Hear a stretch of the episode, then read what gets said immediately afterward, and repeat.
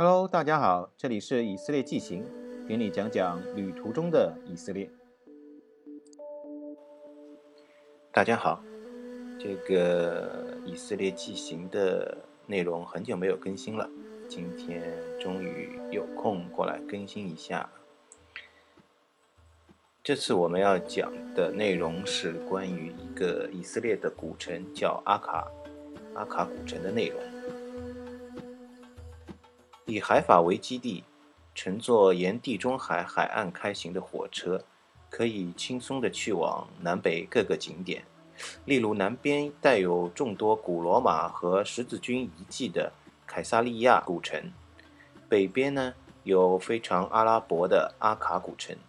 许多人去凯撒利亚寻找古罗马留下的竞技场和浴场，或是探索。十字军留下的沟壕、城墙和教堂，听上去拥有一座历史悠久的古城的卡萨利亚比海法要有趣的多。不过遗憾的是，因为旅程匆匆，我未能去证实它的有趣，只能待到下一次去以色列时再去证实它的有趣了。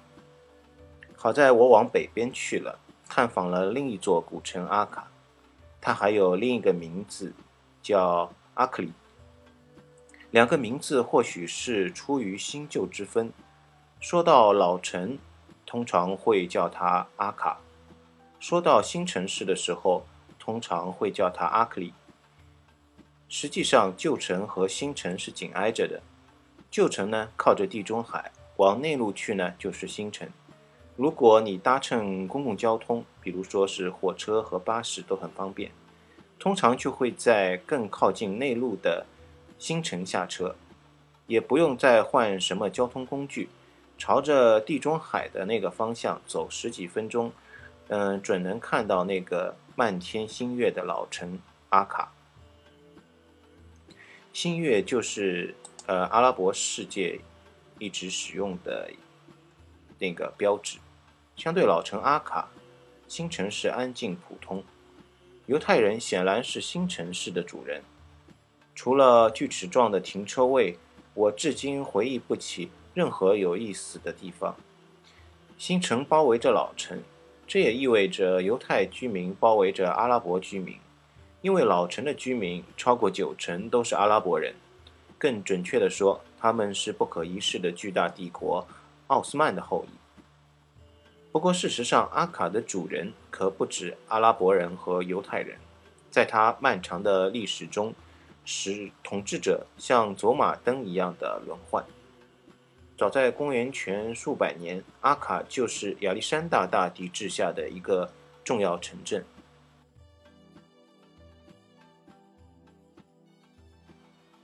亚历山大甚至允许他锻造钱币。亚历山大之后呢？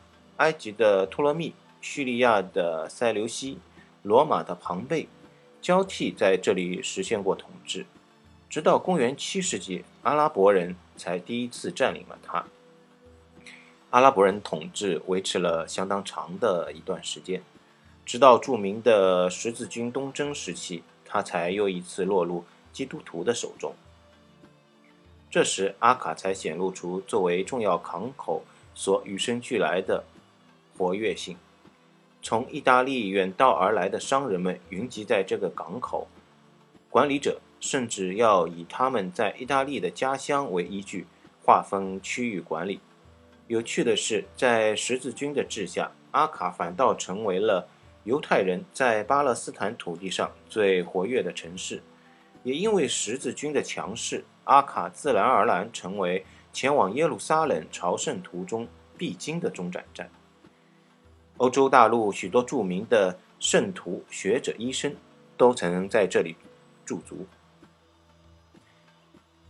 一九二零年五月，春意盎然的地中海东岸，海浪拍打着海港，阿卡城的市民却无心欣赏这样的春景，因为阿卡城迎来了它历史上具有毁灭性的一次打击。当时发迹于埃及的强大的。马穆鲁克的军队将阿卡城团团围住。两个月以后呢，这座城就落入了穆斯林军队的手中。来自埃及的穆斯林们担心这座重要的城市再次被基督徒夺走，他们索性一不做二不休，将城市毁灭了。直到四百多年后，阿卡才重新恢复了活力。在以色列复国之前呢，阿卡一直保持着阿拉伯化的事实。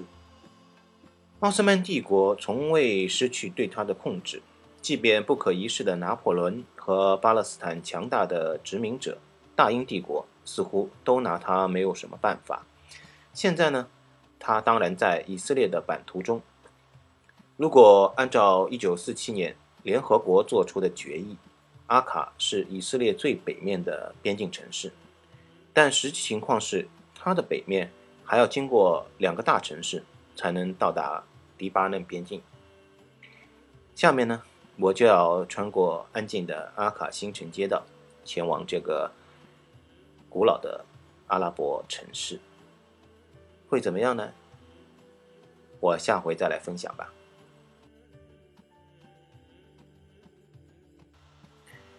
节目的最后呢，我再放一首歌，相当于是一个彩蛋吧。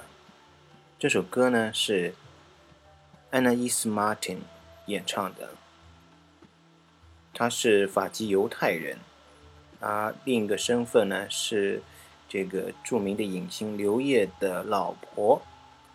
他演唱的呢是一个犹太话剧里面的一首主题曲。这个犹太话剧呢，叫做《犹太城》，然后这首歌呢叫做《漫天闪耀星空下》。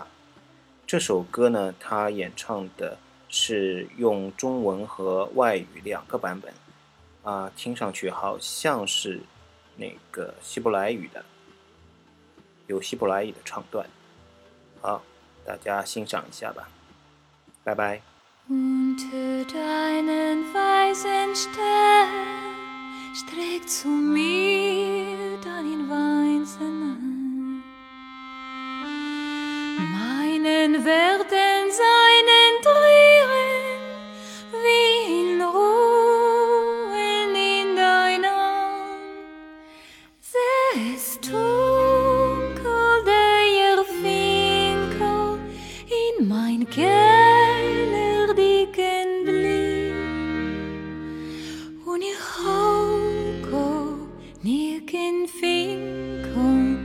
Hey zu schenken dir zu rin Und ich hocko nicht kein Finkum Hey zu schenken dir zu rin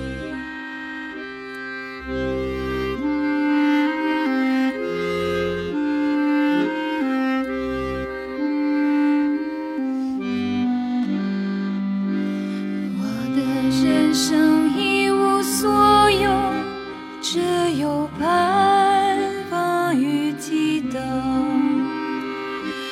我的心里凉如冰雪，悠悠